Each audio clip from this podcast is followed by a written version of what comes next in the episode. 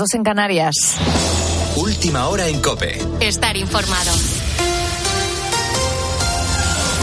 El incendio de Tenerife sigue fuera de control, pero el avance es favorable. ¿Qué más nos puedes contar, Juan Andrés Rubert? Buenas noches. Buenas noches, Bea. Pues mira, el fuego ha arrasado casi 15.000 hectáreas. Este martes se cumple una semana en activo, siete días en los que más de 13.000 personas han tenido que ser desalojadas. Aunque las llamas no están controladas, como dices, es cierto que su avance es positivo. Así lo ha contado el director general de emergencia del Gobierno en Canarias, José Morrón Marrón, en la linterna. Creemos en muchas de las que lo tenemos ya eh, en una situación en la que no avanza, pero bueno, aunque técnicamente todavía no lo podemos dar por controlado y mucho menos por, por, por apagado o extinguido, eh, sí que tenemos una sensación de que las cosas nos están yendo mejor.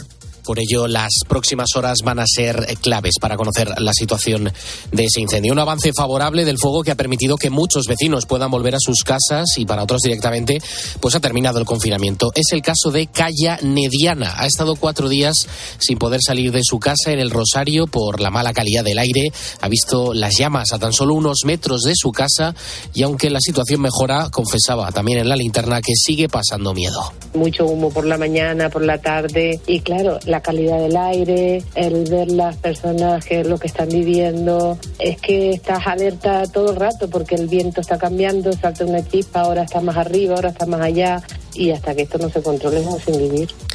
Estamos inversos. En la cuarta ola de calor de este verano se han visto temperaturas superiores a los 40 grados en ciudades como Córdoba, Lérida y en gran parte de Castilla y León. Y empezamos el tercer día de esta nueva ola que según la previsión se va a alargar probablemente hasta el jueves o el viernes. Nuestro experto climatológico Jorge Olcina asegura en COPE que las olas de calor cada vez van a ser más numerosas. Lo que está pasando con los glaciares y, el efecto del calentamiento en las zonas de calor está ocurriendo esto, ¿no? Eh, cada vez eh, son más numerosas y, bueno, pues eh, se, se, prolongan más en el calendario, ¿no?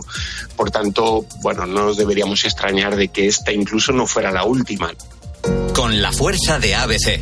Cope, estar informado. Tiempo ahora para repasar la actualidad deportiva con la ayuda de Ignacio Arzuaga. Han sido miles las personas que han querido acompañar esta noche a las campeonas del mundo. Las 23 jugadoras han llegado alrededor de las 9 y cuarto de la noche y se han dirigido a la celebración en Madrid-Río, recorriendo las calles de la capital en un autobús descapotable. Para muchos, un día de celebración, pero para Olga Carmona, autora del único gol de la final, ha sido un día de emociones enfrentadas por el fallecimiento de su padre.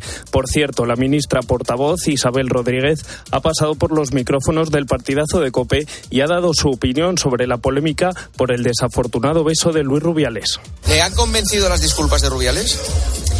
Creo que tiene que, reflexionar, que tiene que hacer una reflexión porque son comportamientos eh, los que pudimos ver en el día de ayer que no se corresponden con el sentir de la mayoría de las españolas. Hay que guardar el decoro también cuando uno representa una institución tan importante como, como esta. Y insisto, yo creo que hoy hay que hablar de ellas, no de él.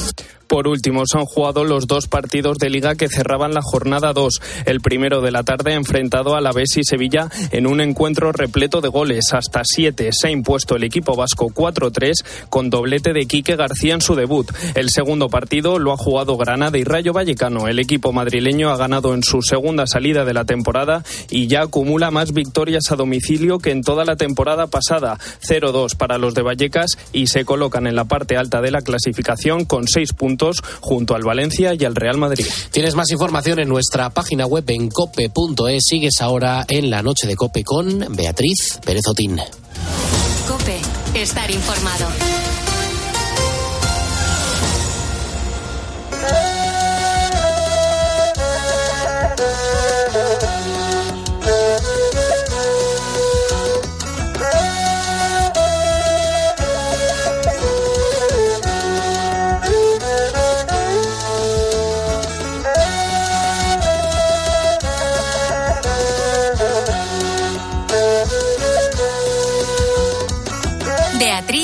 Otín. La noche. Cope, estar informado.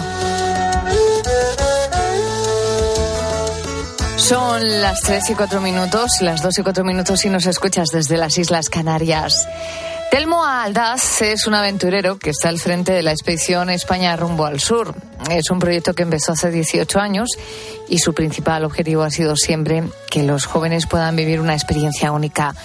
Pretenden desde la organización inculcarles valores como el compañerismo, el esfuerzo, la solidaridad o el respeto. Y todo esto viviendo aventuras en primera persona, en el corazón de África. Así cada año van a un país distinto.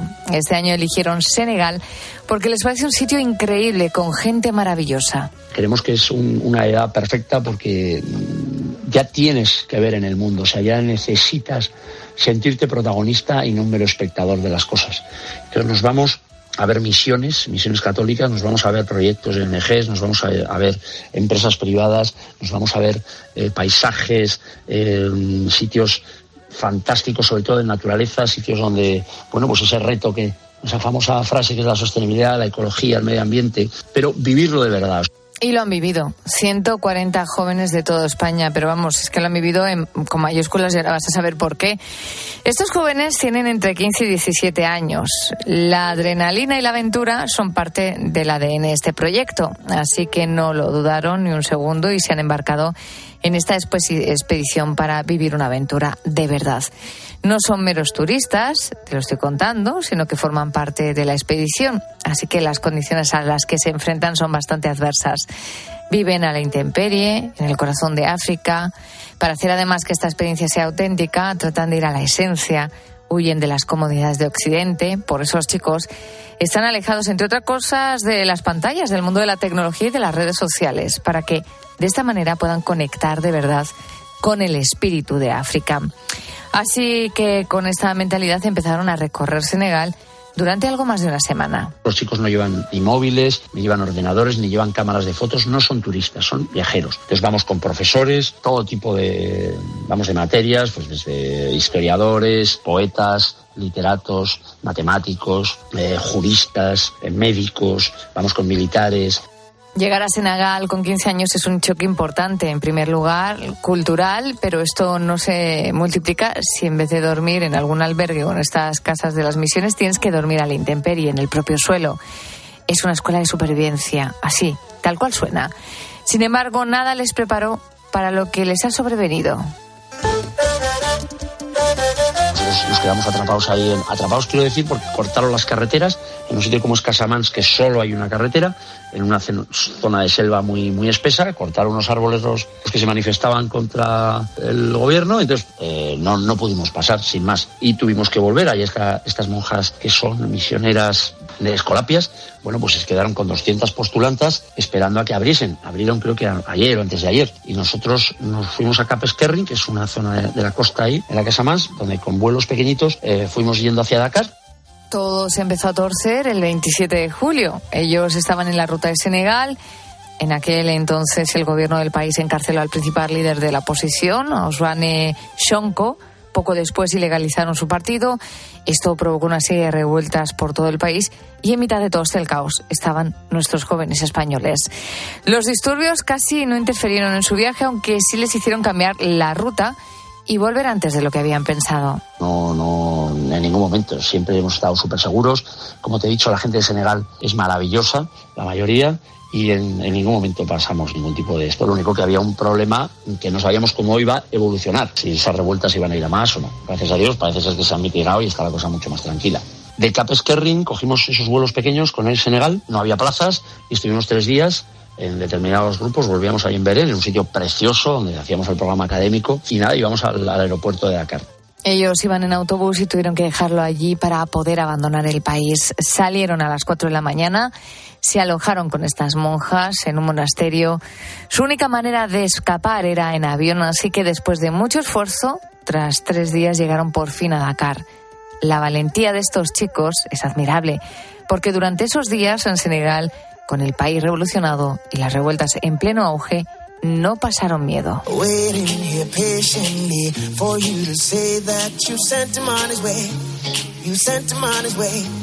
And I know you're worried, been tossing and turning, it's keeping you away. Thinking it was a mistake, but it's time. You know he was no good, had to let him go. You'll be fine. Just reach out your hand, now you got mine to hold. I'm telling you that, ooh, we were meant to be. Darling, can't you see that I'm your whole wide world? And he's a drop in the ocean. Ooh, wouldn't you agree? I'm the only ship that's sailing on your sea. And he's a drop in the ocean. He's a drop in the ocean.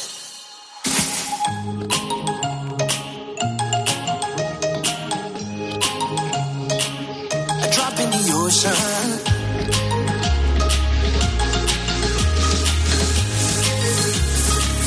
a drop in the ocean.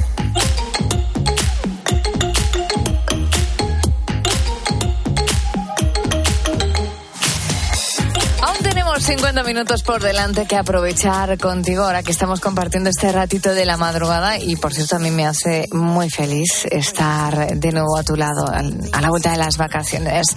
Eh, nos va a quedar una hora muy internacional. Fíjate que hemos empezado contándote la historia de estos 140 jóvenes adolescentes españoles en Senegal y finalizaremos nuestro programa del día de hoy, de este 22 de, de agosto, dándonos una vuelta por el mundo, porque sí, siendo martes toca efecto mariposa. Visitaremos países como Alemania, donde acaba de ser legalizado el cannabis, te contaremos en qué condiciones. Aparcaremos también nuestro vuelo en Inglaterra, en el Reino Unido, y por último visitaremos Venezuela, donde es posible un adelanto electoral. Hablaremos con nuestra- nuestros corresponsales a ver qué nos cuentan en esa ronda sobre esta información internacional, porque ya sabes que lo que ocurre en otro rincón del planeta puede afectarnos también a nosotros. De ahí lo de efecto mariposa.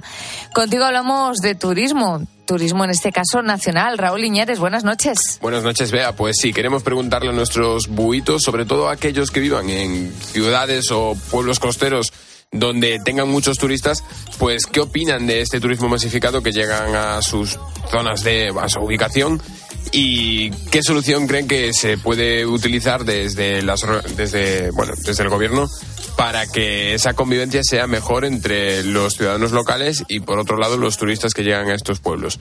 Puedes mandar tu nota de voz al 661 20 15 12 y también dejarnos tu mensaje en redes sociales. Estamos en Facebook y Twitter y somos arroba la noche de cope. Y nos llegaba un mensaje a Facebook de Miguel García que dice, vivo en Peñíscola y ahora es un agobio andar por el pueblo. Él también nos comentaba que dice que prefiere que fomenten más los viajes de jóvenes de institutos. Ah, deben, bueno. deben de dar pocos problemas, mira. Eh, los jóvenes de institutos Están, están controlados también. gastan poco dinero también. Eso es verdad, eso, eso es verdad, ¿eh? Eso, claro.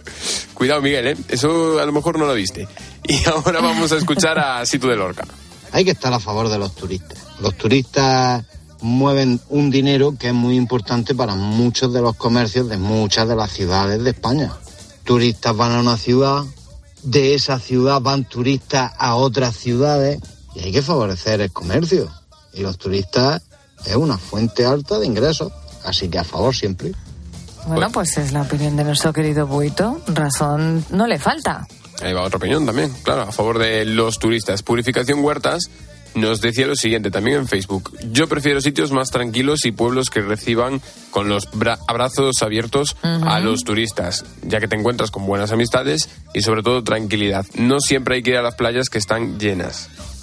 Ahí está, pues ella prefiere buscar la tranquilidad. Y también nos envió un mensaje José de Santiago de Compostela que tira un poco del hoy por ti, mañana por mí. Mira. Ser civilizados, sí. Oye, es lo que hay que hacer. Es beneficio para el pueblo, para la ciudad y para donde sea. Santiago se llena de turistas, eh, la gente factura, pues eh, se enriquece la ciudad y a mal tiempo buena cara. Es como todo. Cuando nosotros vamos a otros lados, pues tampoco nos queremos que se nos quejen de nosotros. Pues ya está. Cuando estamos en casa, eh, pan y agua. Es lo que toca. tirando un poco de sentido común, José. Y Antonio de Tenerife nos decía lo siguiente, la gente no calcula la cantidad de dinero que mueve el turismo y cuántas familias se benefician de él. Hay que dar ejemplo de comportamiento porque aquí en Tenerife los locales se comportan igual o peor que ellos. Nos dice que el nivel de drogas y alcohol de estos locales es indescriptible. Así que, bueno, a veces es eso, tampoco algún local pues a lo mejor hace por también por solucionar estos problemas. En fin, puedes seguir mandando tu nota de voz a nuestro teléfono que recordamos que es 661 20 15 12 y también nos puedes escribir en redes sociales. Estamos en Twitter y Facebook y somos arroba la noche de cope. L'ombelico del mondo, è qui che nasce centro nevralgico del nuovo mondo, da qui che parte ogni nuova via, dalle province del grande impero sento una voce che si sta alzando, questo è l'ombelico del mondo e noi stiamo già ballando, questo è l'ombelico del mondo.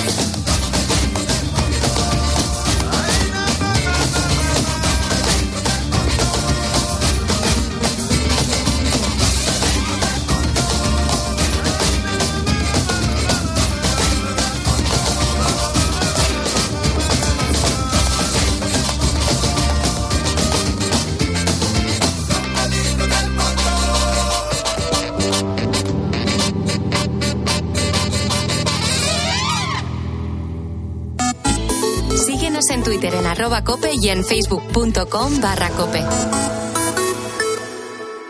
Al final del día, Expósito pone su mirada en aquello que te interesa. Estamos muy pendientes de la evolución del incendio. El fuego avanza en varios frentes distintos, aunque el que realmente preocupa es el que se dirige hacia el Parque Nacional de la Caldera. Acaba el día con la mejor información. Acaba el día con Ángel Expósito. Desde las 7 de la tarde, todo pasa en la linterna de Cope.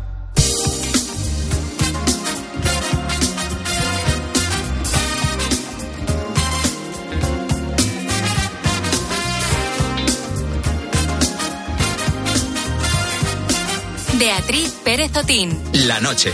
Cope. Estar informado. Todo comenzó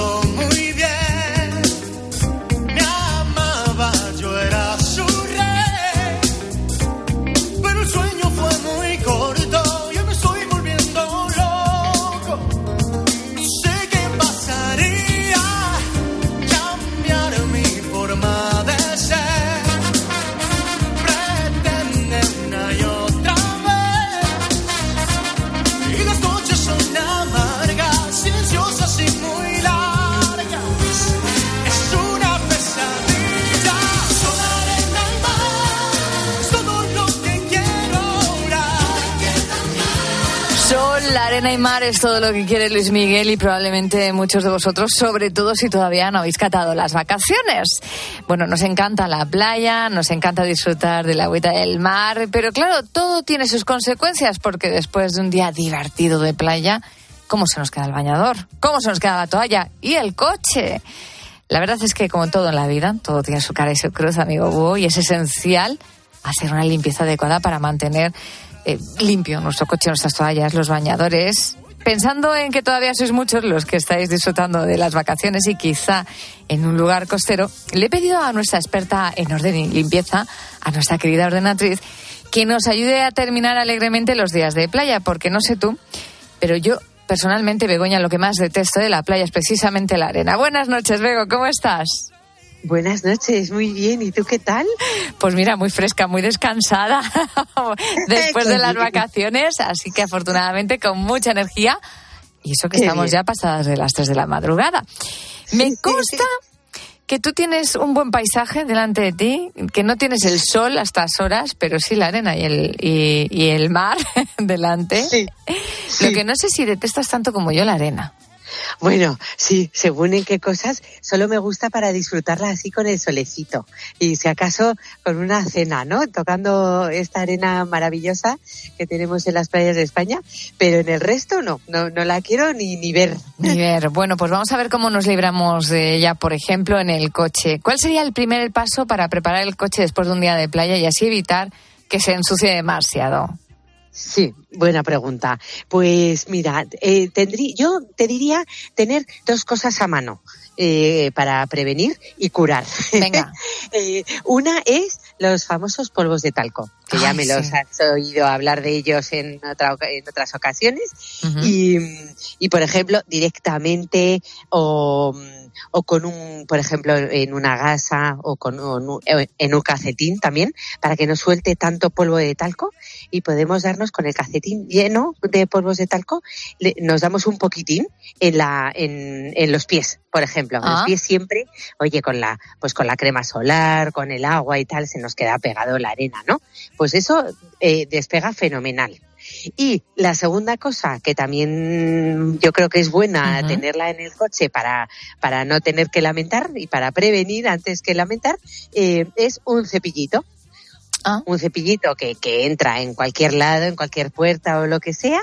Y pues eso, para darle a las sillas o a la sombrilla, incluso a los pies, por si no tenemos los polvos de talco, pero es que es más agradable, creo yo, los polvos de talco, pero bueno, el cepillito y así tenemos eh, la arena un poquito más a raya. Bueno, eso en cuanto al coche, pero eh, luego hablaremos de toallas y de bañadores. A mí me pasa una cosa con el coche, es que después de un día de playa no huele del todo bien. Es muy importante ventilar. ¿Cómo podríamos hacerlo para recuperar pues un olor agradable en nuestro vehículo? Sí, es verdad. Pues yo creo que hay que abrir y que y ya con ese mismo movimiento se ventila, que gracias a Dios se ventila súper rápido. Mm. Eh, hablemos ahora de toallas y bañadores. No dejamos muy lejos los polvos de talco, especialmente para los bañadores, ¿verdad? Efectivamente, los bañadores es eh, sobre todo los de licra, los de mujer o a lo mejor los de niño pequeño, y además eh, digo bien niño pequeño porque normalmente son los niños los que están sentados horas y horas eh, en la arena, ¿no? Y se incrusta en, en ese traje de baño que da una rabia porque está lavado, está limpio, pero se ve a lo mejor la zona del culete como pues con, con eso, ¿no? Con arena oscura, bueno, oscura o clara, incrustada. Bueno, pues con polvos de talco sale fenomenal. Eh, porque claro, muchas veces había que meter un poco el dedo. No sé cómo explicarlo bien para que, que los oyentes sepan eh, lo que quiero decir, pero había que, que meter un poco el dedo entre la licra para que fuera saliendo la arena. Sí. ¿De acuerdo? Poco a poco. Claro, si el, Y darle la vuelta y es muy difícil en algunos bañadores. Es, eso es, como clavar un poco la uña, el dedo, no sé, ¿no? Bueno, y entonces, claro, si la licra está un poco regular, pues ter- terminabas de cargarte el traje de baño, con lo cual, o por licra o por arena o por dedo, o sea, no sabemos. Bueno, es mejor eh, Sí. y más rápido y eficaz echar un poquitín de polvos de talco sobre plano, ¿de acuerdo?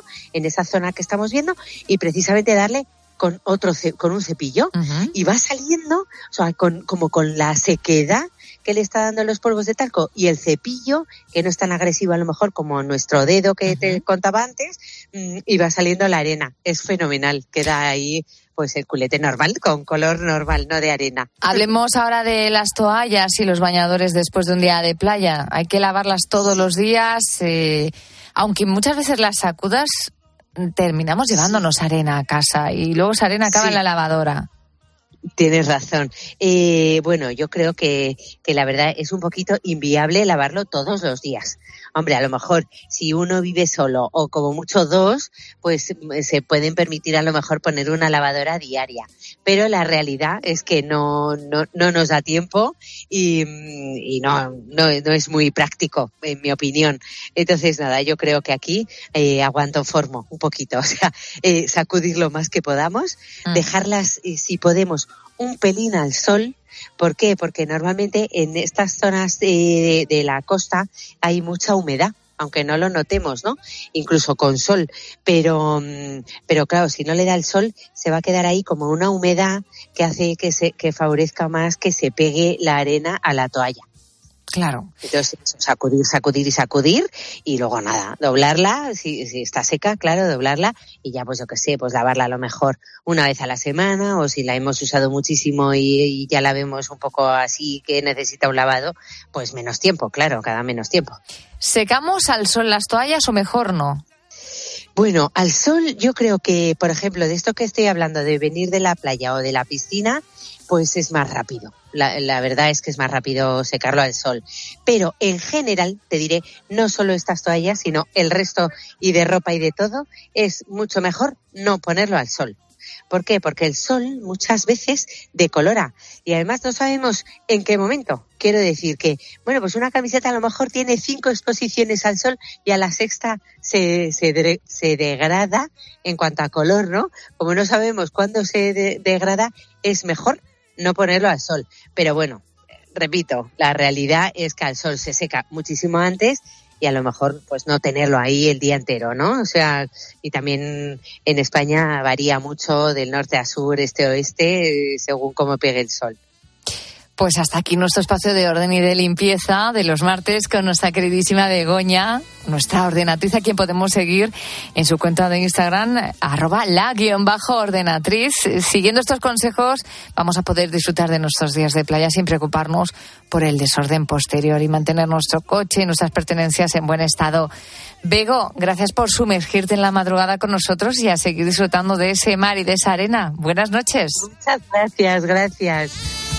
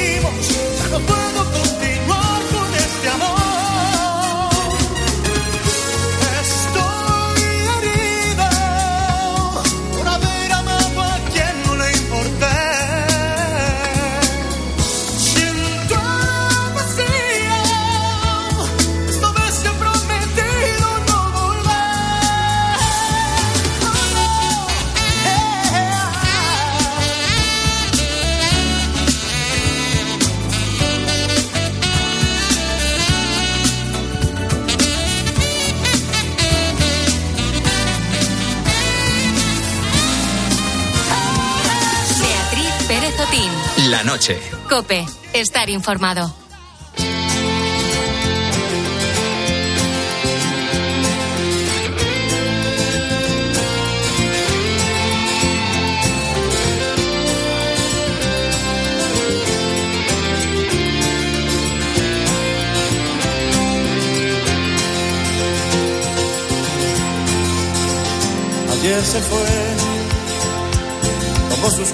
Y se puso a navegar. una camisa, un pantalón vaquero y una canción. ¿Dónde irá? ¿Dónde irá? Se despidió y decidió batirse en duelo con el mar y recorrer el mundo en su velero y navegar, navegar. Y se marchó y a su barco le llamó libertad y en el cielo descubrió gaviotas y pintó estelas. Son las tres y media, las dos y media si nos escuchas desde las Islas Canarias. Comenzábamos esta hora hablándote de cómo evoluciona el incendio en Tenerife. Si nos estás escuchando precisamente desde esta preciosa isla, te mandamos un fuerte abrazo. Nosotros hoy estamos hablando de turismo, precisamente las Islas Canarias, islas como Tenerife, son islas muy visitadas por los turistas. Nos encantaría saber tu opinión sobre cómo recibes la llegada de estos visitantes, si sientes que es un turismo cuidado, que merece la pena, que se deja eh, el dinero, que además genera empleo. Nuestro número de teléfono de la noche en directo es el 661 2015 12. 661 2015 12. Y a este teléfono han enviado notas de voz nuestros buitos. Raúl Riñares, buenas noches. Buenas noches, Bea. Y ¿Qué, mira, nos, qué nos cuentan? pues para empezar, esto nos dice Juan Carlos del Turismo. Pues no es como el de antes. Ahora es más de borrachera. Fíjate en Magalú, Ibiza. Bueno, que no es lo mismo. Antes era más familiar y ahora es más de juerga. Que sí, que hay de todo. Y el turismo, bienvenido sea, que deja mucho dinero. Pero bueno, que no es como el de antes. Antes era más sanote. Esta es la opinión de, de Juan Carlos. ¿Qué, qué opinas? ¿Crees que, que es así? Que va por zonas. Que va por zonas. Que va por zonas, que el alcohol siempre ha sido un problema eh, en la sociedad en general, que hay muchísima tolerancia con el alcohol, que en verano relajamos todos eh, nuestras actitudes y que zonas como las que ha mencionado ese oyente, que sí, que son víctimas de personas que abusan también de- del alcohol. Más mensajes. Pues mira, Carolina es de Palma de Mallorca, o sea, algo sabe de, De turismo, ¿no? de turismo allí, efectivamente, y quiso mandarnos también su audio, donde nos cuenta un detalle que le ha dado especialmente pena de esta temporada vacacional. Estamos a favor del turismo porque vivimos de él. No vayamos a engañarnos. El problema es el respeto que se ha perdido por ambas partes, de ciudadanos contra el turismo y el turismo contra los ciudadanos. Este año ha sido terrible porque me ha dado mucha pena ver que desde el mes de julio están viniendo muchos grupos de estudiantes jóvenes españoles y lo tienen muy claro. Dicen que vienen porque aquí hay diversión, fiesta y ya está. Claro, ella nos comentaba que, que antes esos grupos pues eran grupos de, de ingleses, pero que ahora ya son también grupos de jóvenes españoles, que al final ya le ha quedado a la zona pues pues esa etiqueta, ¿no? Sí, de la zona de fiesta. y todo el mundo va con la misma intención, y que va efectivamente. A darlo todo. básicamente. Así que nada, esto nos decía Carolina. José Antonio eh, de Huelva nos comentaba que él nos decía, precisamente hace un mes he estado de vacaciones en la zona de Mijas, Fuengirola, Marbella, y es más cómodo. En la zona de Málaga es prácticamente imposible pasar unos días tranquilos. Además, que está todo dedicado a este turismo inglés del que estábamos hablando ahora mismo. Y ya por último, pues vamos a escuchar a José Luis. Bueno, pues a ver, hay que entender a la, a la ciudadanía local de los sitios donde va la gente de turismo, porque la verdad es que se satura mucho y no es lo mismo. La convivencia cambia de cuando están en temporada baja o están en temporada alta. Pero claro, también hay que comprender que los que tienen locales de ocio y bares, restaurantes, chiringuitos, pues viven del turismo. Bueno, Beatriz, pues por hacer un resumen de lo que nos van contando esta noche nuestros oyentes, al final el turismo es bien recibido siempre y cuando los turistas se comporten adecuadamente, se agradece mucho el dinero que dejan en, en las zonas a las que van, pero claro, que se respete también el patrimonio, que esto lo estamos viendo en España y en otros países como por ejemplo Italia o México que en, en patrimonio cultural e histórico Que dejan pintadas. bueno, que dejan terrible. grafitis, pintadas, en fin, eh, que hay que cuidar también nuestra historia, ¿no? Ter- eh, Esto pasó también en Santiago, mira. A, mí- a nosotros también nos tocó de cerca. También Sí. dejaron pintadas en la catedral y eso, bueno, eso ya es terrible. Eso es casi peor que, que hacer ruido por, por la calle. Pues bueno, esto es más o menos lo que nos van contando nuestros buitos esta noche. Pero aún queremos seguir recibiendo vuestras notas de voz y las podéis mandar, recordamos, al 661 20 15 12, 661 20 15 12 y también, si lo prefieres, si te es más cómodo, nos puedes escribir en nuestras redes sociales. Estamos en Facebook y estamos en Twitter y somos en las dos arroba la noche de cope.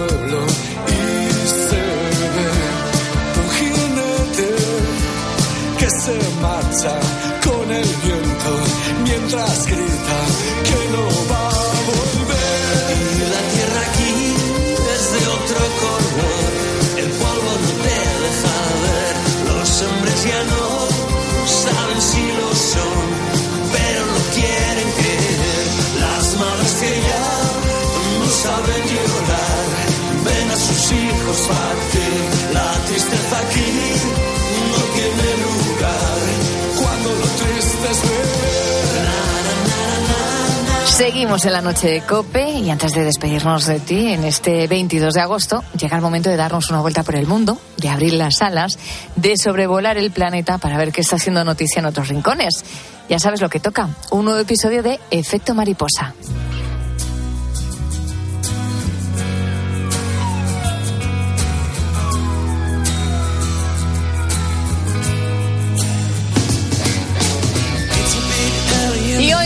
Primera parada la vamos a hacer en Alemania. Hace tiempo que ya se venía trabajando en un cambio de leyes que permitiesen la legalización del cannabis y parece ser que ese momento ha llegado. Para ampliar esta noticia y otras, contamos con nuestra compañera Rosalía Sánchez, corresponsal en Berlín. ¿Qué tal? Buenas noches. Hola, muy buenas noches.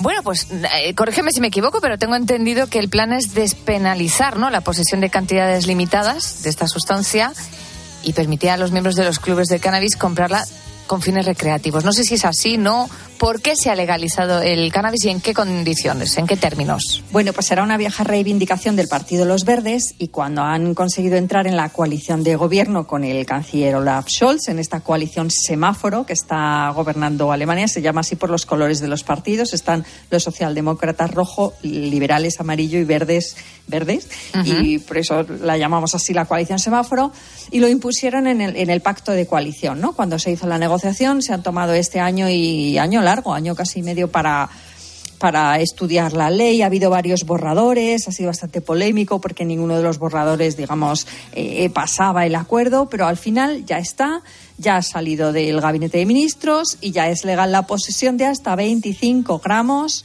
eh, por mayor de edad y el cultivo de hasta tres plantas de marihuana en casa. Bueno, pues esa es la novedad. Eh, ¿Habrá venta libre o no? ¿Solo va a quedar para el consumo, como dices, doméstico? A ver, esto está pensado para el consumo doméstico recreativo. Hay empresas que acceden a licitaciones y que cultivan el cannabis, digamos, con ciertos estándares de calidad que son de los que se nutre la industria farmacéutica y todo esto, ¿no? Y luego va a haber unos clubes de cannabis donde te puedes apuntar y ahí, pues digamos que sí que se puede. eh, eh, comercial. Tú tienes tus tres plantas, puedes vender y tal. Bueno, ahí cada, cada persona puede, también está limitado, puede obtener hasta 50 gramos al mes, digamos. O sea que sí, Sí. que hay un. Y no cualquiera puede pertenecer, hay, hay que ser naturalmente mayor de edad y residente en Alemania, ¿vale? Que ya me han estado preguntando alguna. Oye, ¿yo puedo hacerme de un club de estos? Digo, pues no, No. desde España no, no, eso no se puede. Bueno, hay quien se posiciona en contra, ¿no? La Asociación Medina Alemana. ¿Por qué defiende que siga siendo ilegal? Bueno, los médicos en, en Alemania eh, creen que, sobre todo para jóvenes y adolescentes, está probado que el consumo eh, reiterado de marihuana es perjudicial, que además eh, facilita eh, otras adicciones, no solo la adicción a la marihuana, sino que da lugar a otras en el futuro.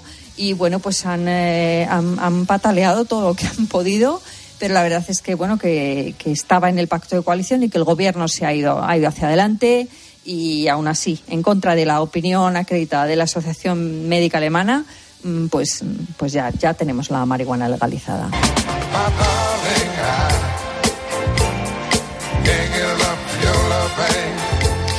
Seguimos en Alemania eh, para contar otra noticia que hemos conocido en las últimas horas y es que la periodista rusa Elena Koyuschenko ha sobrevivido a un envenenamiento en Berlín. Cuéntanos quién es esta periodista y qué es lo que ha sufrido.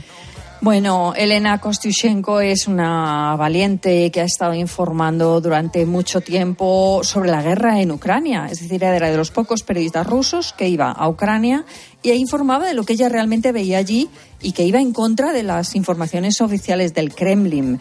Eh, claro, ha, ha tenido bastantes problemas. Eh, de hecho, tuvo que exiliarse en Alemania. Ahora os cuento, si queréis, cómo fue la amenaza de muerte. Y estaba, o sea, ella quería seguir trabajando. Aún exiliada en Alemania, quería seguir escribiendo y estaba viajando en un autobús de Berlín a Múnich, porque Múnich iba a obtener un, un visado ucraniano para volver a entrar, a informar desde allí. Y se empezó a sentir fatal, pues pinchazos en estómago, mareos, eh, vómitos, todo fatal. Y bueno, pues ha resultado un envenenamiento. Que sepáis que esto ha sido en mayo, ¿vale? Ah, ella pasó no- hace tiempo. y no se ha atrevido a contarlo hasta ahora. O sea, el shock de que ataquen así contra tu vida, ¿no? A una Digamos, valiente, ¿eh? La ha tenido, pues, y además preocupada por ella y por quienes eh, la rodean y por sus familiares. Y finalmente, pues bueno, ha decidido contar lo que ha pasado en, el portal Gatsuma, que es un, es un portal eh, opositor en, Rusia. Eh, eh, si no, ella no podría publicar allí, porque incluso- se ha cerrado el periódico en el que ella publicaba. Y bueno, pues, eh, pues ha contado su experiencia finalmente, ¿no? Se ha decidido después de todos estos meses. Pues eh, ojalá siga mejorando, ojalá no se repitan hechos como este. La verdad es que hablamos de una mujer profesional y valiente que lo que hace es abrir una ventana a lo que está ocurriendo, ¿no? Y luchar contra eh, pues el ocultismo que quiera o que quiera pretender el gobierno de Putin. Rosalía Sánchez, corresponsal en Berlín, muchísimas gracias por contarnos la actualidad en- y los sucesos que han ocurrido en los últimos días en Alemania. Buenas noches. Un abrazo, hasta Un pronto. abrazo.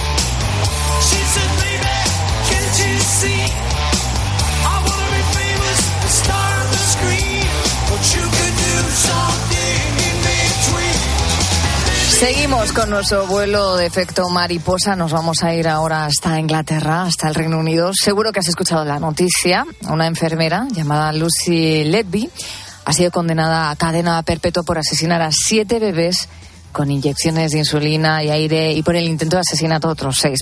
Es un caso que nos sobrecoge a todos, imagínate, en el Reino Unido. Queremos conocer cómo está en estos momentos la situación y para ello contamos con nuestra corresponsal, nuestra compañera Lorena Motos, corresponsal en Inglaterra. Buenas noches, ¿qué tal? ¿Cómo estás? ¿Qué tal? Buenas noches, Beatriz. ¿Qué tal? La última hora, Lorena, es que acaba de conocerse la sentencia del juez. La ha condenado a cadena perpetua. Eh, ¿Qué nos puedes contar? Bueno, pues eh, se trata de uno de los juicios más largos de la historia de Reino Unido. Han estado 11 meses, casi un año ha durado el juicio y con esta condena Lucy Letby se convierte en la cuarta mujer en la historia de este país en recibirla. Entre, bueno, entre las cosas que se pueden contar, pues como decíamos, ha sido un juicio largo, la gente lo ha seguido con mucha expectación porque estamos hablando de bebés prematuros, algunas eh, familias de mellizos y trillizos. y bueno, pues eh, la verdad que, que ha dejado a todo el mundo bastante sobrecogido. Esta mañana la Fiscalía pedía la cadena perpetua y la defensa de Lucy no ha presentado ningún atenuante directamente. El juez Goss, cuando ha comparecido, ha dicho, y cito textualmente, que debido a la gravedad de los hechos no se podrán aplicar disposiciones de libertad anticipada y le ha dicho, usted pasará el resto de su vida en la cárcel. ¿Cómo se relacionó a esta enfermera con la muerte de estos bebés prematuros? Pues en las investigaciones y según eh, se ha podido saber, eh, la, el propio hospital empezó a, a, sospechar, porque claro, no es normal que haya muertes prematuras eh, en un año, más de un, un, número determinado. Normalmente en un país suele haber tres, cuatro, cinco, siete. En, bueno, en un país no, en este hospital uh -huh. había como entre tres tres o cuatro al año y de repente en un año siete y otros seis que casi mueren. Eh, pues eh, empezaron a investigar el propio hospital y dieron con que en los turnos en los que pasaban estos casos siempre estaba Lucy de enfermera y empezaron a tirar del hilo y a investigar y bueno, pues poco a poco se, se fue desatando. Allá la, la primera vez que la mmm, detuvieron fue en 2018. Primero le llegó una carta del Colegio Oficial de Enfermería de que estaba siendo investigada por los, por, por los asesinatos y luego ya la detuvieron en 2018. A lo largo del juicio se han podido escuchar testimonios terribles, muy duros, de los padres de estos bebés. ¿Cómo han reaccionado después de conocer esta sentencia? Pues la verdad que la sala del juzgado de Manchester esta mañana se ha quedado en completo silencio. Ha sido desgarrador cuando ha terminado el juez y han empezado a escucharse sollozos y lágrimas de los padres de los recién nacidos. Lo malo es que la asesina, eso sí, no estaba en la sala, no ha querido comparecer, no se ha querido presentar, se ha quedado en prisión y eh, esta mañana también el primer ministro Rishi Sunak ha dicho que van a intentar cambiar la ley con el apoyo también de la oposición para obligar a los acusados a que estén presentes por lo menos y puedan los familiares pues verle la, las caras cuando, cuando se dicta la sentencia. Los testimonios, como decíamos, desgarradores. Ya no solo por la muerte de los bebés, es que algunos de los que se han salvado eh, les provocó parálisis cerebral, enfermedades de por vida. Los padres estaban rotos, el país sobrecogido y sin duda Lucy, pues, yo creo que va a pasar a la historia. Bueno, no lo creo. Ya en muchos periódicos y medios de aquí de, de de Inglaterra, pues la, la, nombran como la mayor asesina en serie de niños del país. Una noticia terrible. Eh, antes de despedirnos de ti, Lorena, me gustaría que nos hablaras de una cárcel flotante en Portland, uh -huh. donde uh -huh. se alberga a los solicitantes de asilo en, en, el Reino Unido. Se la define como el barco de la vergüenza. ¿Cómo es y, y por qué eh, funciona de esta manera el asilo en estos momentos en esa zona, en el Reino Unido? Bueno, pues es una barcaza, mole de tres plantas, 222 camarotes y no tiene cubierta. Parece una, un edificio flotante, uh -huh. una cárcel flotante, por eso se llama así el barco de la vergüenza. Tiene habitaciones con literas para un total de 500 personas y tiene cocina, sala de descanso, capilla multireligiosa y hasta gimnasio. Pero ¿por qué se le llama así? Porque al final las eh, organizaciones eh, que luchan contra los derechos humanos pues dicen que es un trato inhumano el que van a recibir las personas que están luchando y huyendo del, error, del horror de sus países para que luego llegar aquí en la que solicitan ese asilo y los tengan que encerrar en una cárcel. ¿Por qué lo hacen?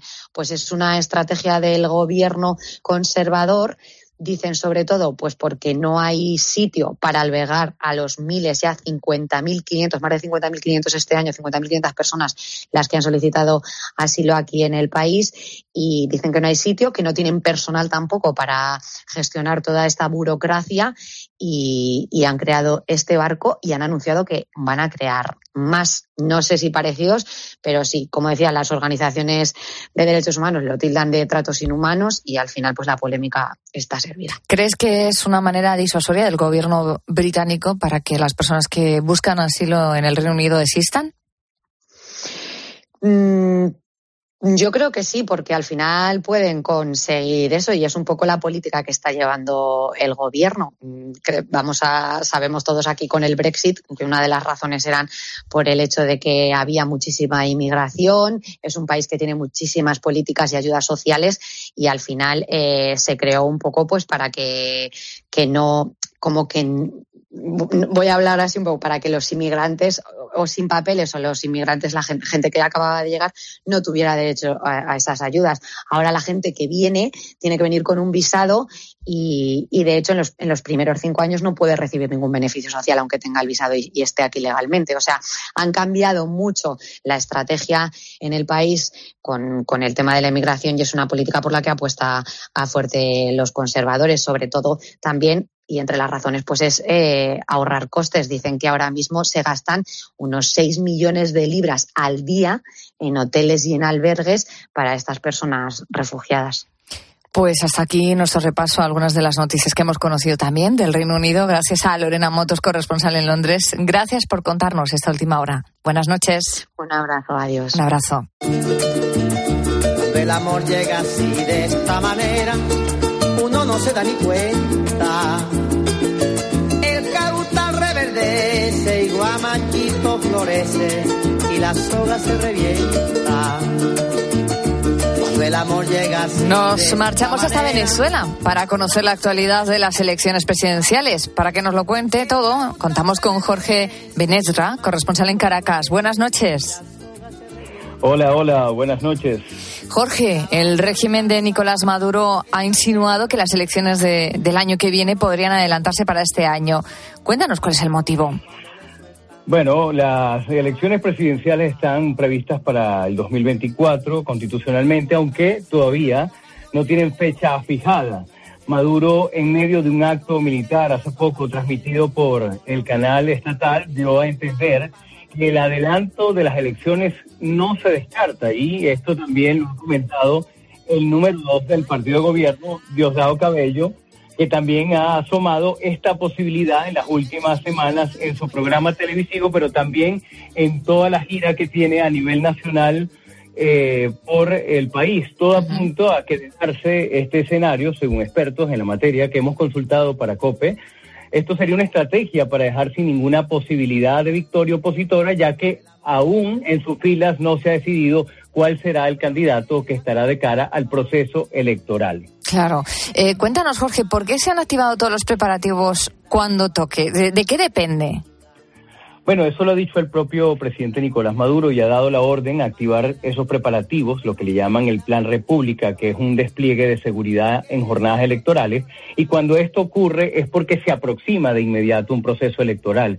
Esto, de alguna manera, apunta a eso, a que entramos en esta recta final para el anuncio de esa fecha que todo el mundo espera uh -huh. y que por eso anteriormente decía que se podrían adelantar. Hay quienes dicen que esto podría estar o para el diciembre del 2023 o incluso mayo del 2024, que también sería una fecha próxima, porque sería igual como lo hizo Nicolás Maduro en su última elección en el 2018.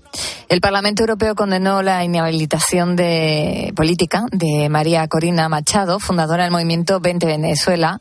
¿Por qué la inhabilitan? Bueno, eh, la inhabilitan desde la, desde la Contraloría General de la República. Según ese documento que emite este organismo sobre Machado, pesa una sanción de inhabilitación por 15 años y esto dicen que por errores y omisiones en sus declaraciones juradas de patrimonio cuando era diputada de la Asamblea Nacional electa en el 2016. Y hasta esa decisión era la favorita a ganar las elecciones primarias de la oposición venezolana. Para Corina Machado, bueno, ha sido una férrea crítica del chavismo, pero también eh, ha sido también una férrea crítica a los procesos que ha llevado la oposición. Por eso se dice que también pudo haber sido como una estrategia de quitarle oportunidad a aquella persona que podía tener mayor avanzada en el proceso electoral. Por su parte, el gobierno venezolano ha anunciado que no aceptará la observación europea en las elecciones presidenciales, como era de esperar. ¿Por qué Europa quería intervenir?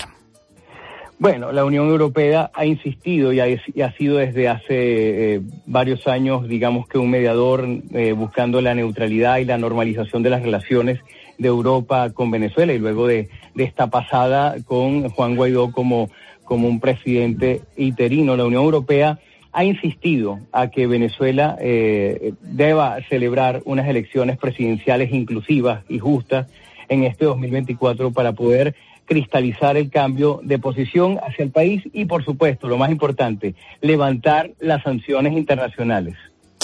Estaremos muy pendientes de lo que ocurra en Venezuela. Jorge Benerra, corresponsal en Caracas, gracias por atender la llamada de, de la noche de COPE.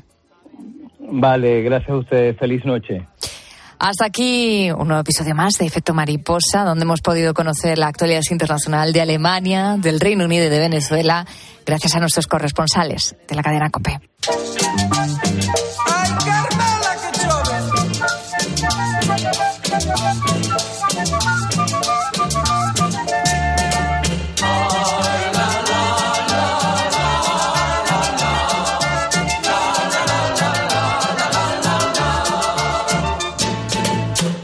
Santiago voy ligerito caminando y con mis paragüitas por si la lluvia me va mojando.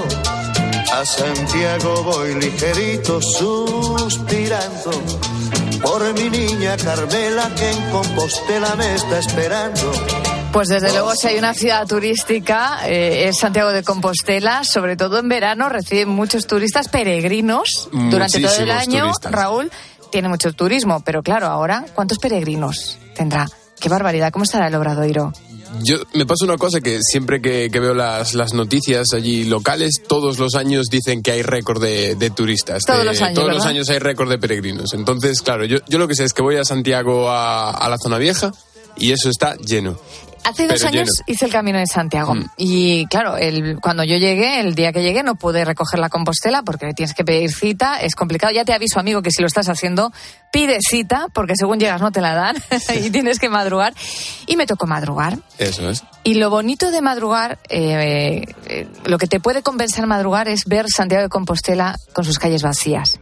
Es decir, que si tú te levantas a las siete y media, por ejemplo, de la mañana para ir a recoger tu compostela después de haber hecho tu camino de Santiago, vas a poder ver la Plaza del Obradoiro totalmente vacía, sin peregrinos, sus calles vacías, eh, con ese olor que, que deja el amanecer, ¿no? Con cierta humedad. Y si, Y es claro, si ya tienes la suerte de verla mojada porque llovió antes, es una estampa preciosa. Una estampa preciosa. Una estampa preciosa. Pues hoy hemos estado hablando de turismo. El turismo, desde luego, es una parte importante de nuestro Producto Interior, Interior Bruto. Gran parte de nuestra economía se sostiene por el turismo. Pero claro, no siempre llueve a gusto de todos. Hay que ver cómo están las personas que viven en zonas turísticas, si disfrutan de ello, si viven de ello. Y te hemos preguntado a ti, querido Buito, tu opinión. Así que vamos ya cerquita a las 4 de la madrugada, a las 3 en Canarias, a escuchar a nuestros últimos oyentes. Pues eso, eso, queríamos eso, saber básicamente si estaban más a favor del ciudadano local, si entendían al turista, incluso le preguntábamos o le pedíamos que nos propusiesen una solución para que esta convivencia fuese más óptima. Y vamos con Raúl de Argentina que nos decía lo siguiente, creo que los habitantes de un sitio turístico deben de pensar que gracias al turista que llega puede mejorar sustancialmente la economía de ese lugar. Por otro lado, se debe aguantar aglomeraciones, largas, coles pa- largas colas para sus quehaceres Ujú. Y eso molesta bastante. Tiene sus pros y tiene sus contras. También vamos a escuchar ahora a José Antonio de Barcelona, que él tiene una solución, pero claro, A ver. tiene una solución para él mismo. Pues yo ya lo tengo pensado y, y soy un ciudadano local, porque cuando me jubile aquí en Barcelona de trabajar me voy a ir a un pueblecito de, de Badajoz que se llama La Morera, allí a terminar mis días. O sea, él cuando se jubile se va al pueblo y ya el turismo de Barcelona pues no le, no le incumbe. Claro. Claro. Lo ha vivido tantos años que dice, me voy a ir a lo contrario, a un sitio tranquilito A un sitio donde tranquilo. me dejen tranquilo y en paz, ¿no? Muy bien. Desde Marbella también nos decía Ángeles que la única solución posible es que tanto ciudadanos locales como turistas tengan más empatía y educación los unos con los otros. Y ya por último vamos a escuchar a Manuel que nos cuenta qué es lo que pasa en su pueblito de la sierra. Aquí yo vivo en un pueblecito de la sierra y pasamos a ser 5 a ser 35. Y bueno, pues la verdad es que se hace un poco agobiante porque estamos acostumbrados a estar poco. Claro. Claro. De, De cuando- 5 a 35 dijo, o sea, cinco qué barbaridad, ¿eh? vamos, hay un cambio importante. un salto cuantitativo muy, muy importante, muy nutritivo. Normal que cueste adaptarse. Y luego hay que dar servicio a todas esas personas, ¿eh? Claro. Y, claro, en un pueblito No. de 5 personas, servicios para... De, cinco, de cinco personas. Eso de nos cinco a decías, 35. pasamos de 5 a 35. Bueno, vale. Pues, eh, yo pensaba que se referiría a cinco- de 5.000 a 35.000. Digo, qué burrada. Bueno, Mm. algo habrá. Seguro que son familiares que tienen su casita en el pueblo, que van allí, ¿no? A reencontrarse con los cinco que... Desde luego, pero bueno, el cambio, el cambio es importante igualmente. El cambio es importante. Bueno, pues hasta aquí la noche de COPE. Ha sido una reentré muy agradable. Bienvenida, la verdad. Qué alegría volver a vernos las caras. Sí. Te he echado de menos, he echado de menos a nuestros buitos. Eh, espero que todos los oyentes hayan disfrutado de estas dos horas y media de radio. La radio nunca para, la radio continúa y ahora nos ponemos en manos de los ponedores. Gracias siempre por dejarnos formar parte de tu vida en la noche.